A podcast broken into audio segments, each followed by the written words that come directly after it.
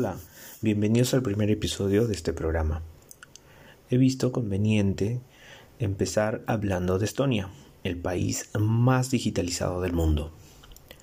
Thomas Hendrik Ilves, quien dirigiera la República de Estonia desde el año 2006 al 2016, llegó a comentar, no muchos saben dónde está Estonia, pero todos conocen Skype. Así que ahora digo que soy el presidente del país donde está Skype.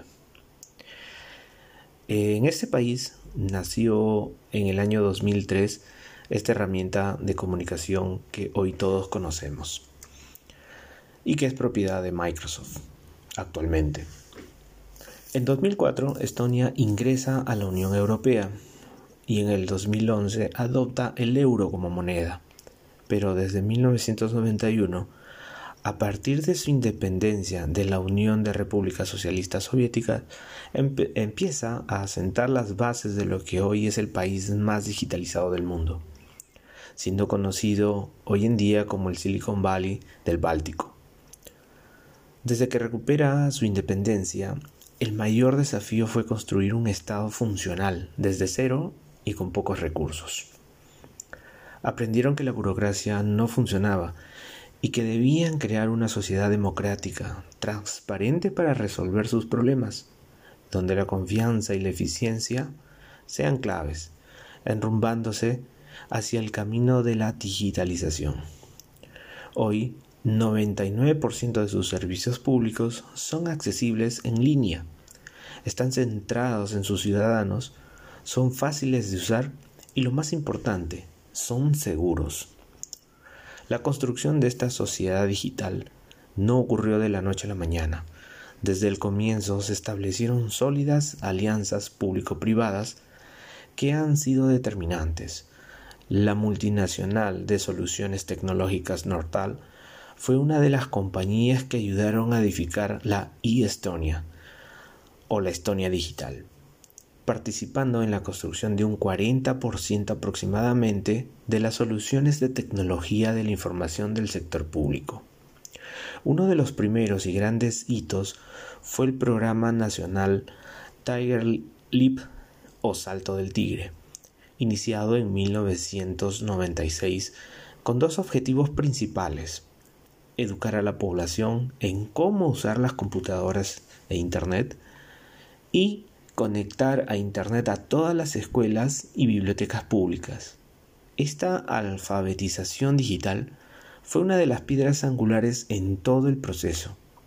Hoy en día, el 92% de la población usa Internet con regularidad.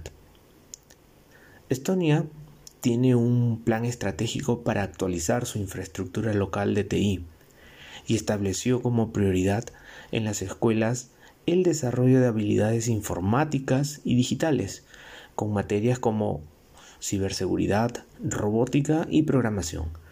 Actualmente, sus estudiantes ocupan los primeros puestos del informe PISA. ¿Les suena conocida la siguiente frase? Internet no es un servicio sino un derecho. En el año 2000, Estonia se convirtió en el primer país en aprobar una ley de telecomunicaciones que declara el acceso a Internet como un derecho universal. Ese mismo año desaparece el uso del papel en el Consejo de Ministros e inician las declaraciones de renta en línea. Actualmente, el 98% de estas declaraciones se presentan electrónicamente, brindando una experiencia de 1 a 3 minutos en completar el trámite. En 2001, despliegan el sistema de gestión X-Road, el core de estonia permitiendo integrar toda la administración del Estado en todos sus niveles. En 2002, cada ciudadano dispone de firma digital y de un documento nacional de identidad con chip electrónico que contiene todos sus datos, los mismos que no se pueden compartir sin su consentimiento. Así, por ejemplo, un médico no, no puede saber si su paciente tiene multas de tránsito, a pesar de que esta información se encuentra almacenada. Los estonios pueden acceder al 99% de los servicios del Estado a través de Internet gracias a este documento nacional de identidad digital. Por ejemplo, pueden registrar una empresa, renovar la licencia de conducir, consultar recetas médicas, acceder a la historia clínica, acceder a las calificaciones de sus hijos en las escuelas, en las universidades y comunicarse con los profesores de sus hijos, entre otros servicios. En 2005 fueron los pioneros en implementar el voto electrónico. En 2019, para las elecciones al Parlamento Europeo, el 46,7% de los votos fueron emitidos vía Internet. Hasta antes de entrar en pandemia por COVID-19, solo existían tres servicios que requerían presencia física, los matrimonios, los divorcios y las transacciones inmobiliarias. La etapa final que desea completar Estonia es la de la automatización.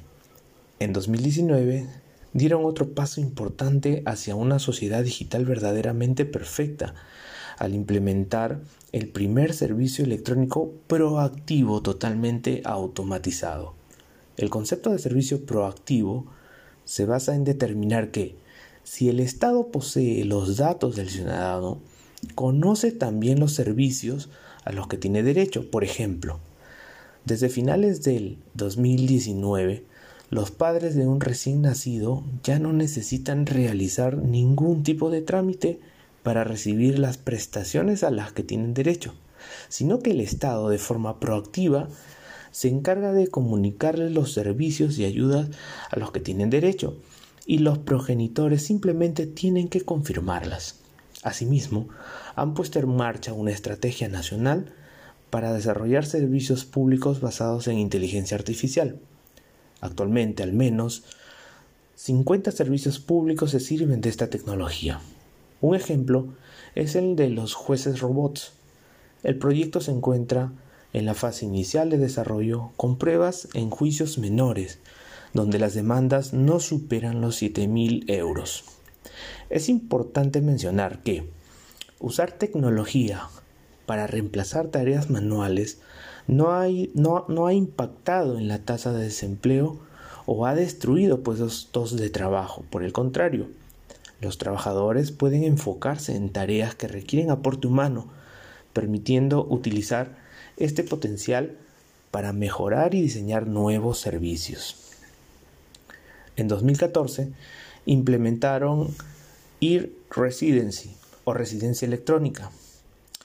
Cuentan en la actualidad con más de 66.000 personas de más de 150 países, a quienes se les permite establecer y gestionar una empresa en Estonia, pagar los impuestos, acceder a sus servicios en línea, firmar contratos con empleados, clientes y proveedores y operar con bancos del país. Pero no vivir o residir en Estonia. Su principal objetivo es atraer talento e inversiones que aporten al crecimiento y desarrollo.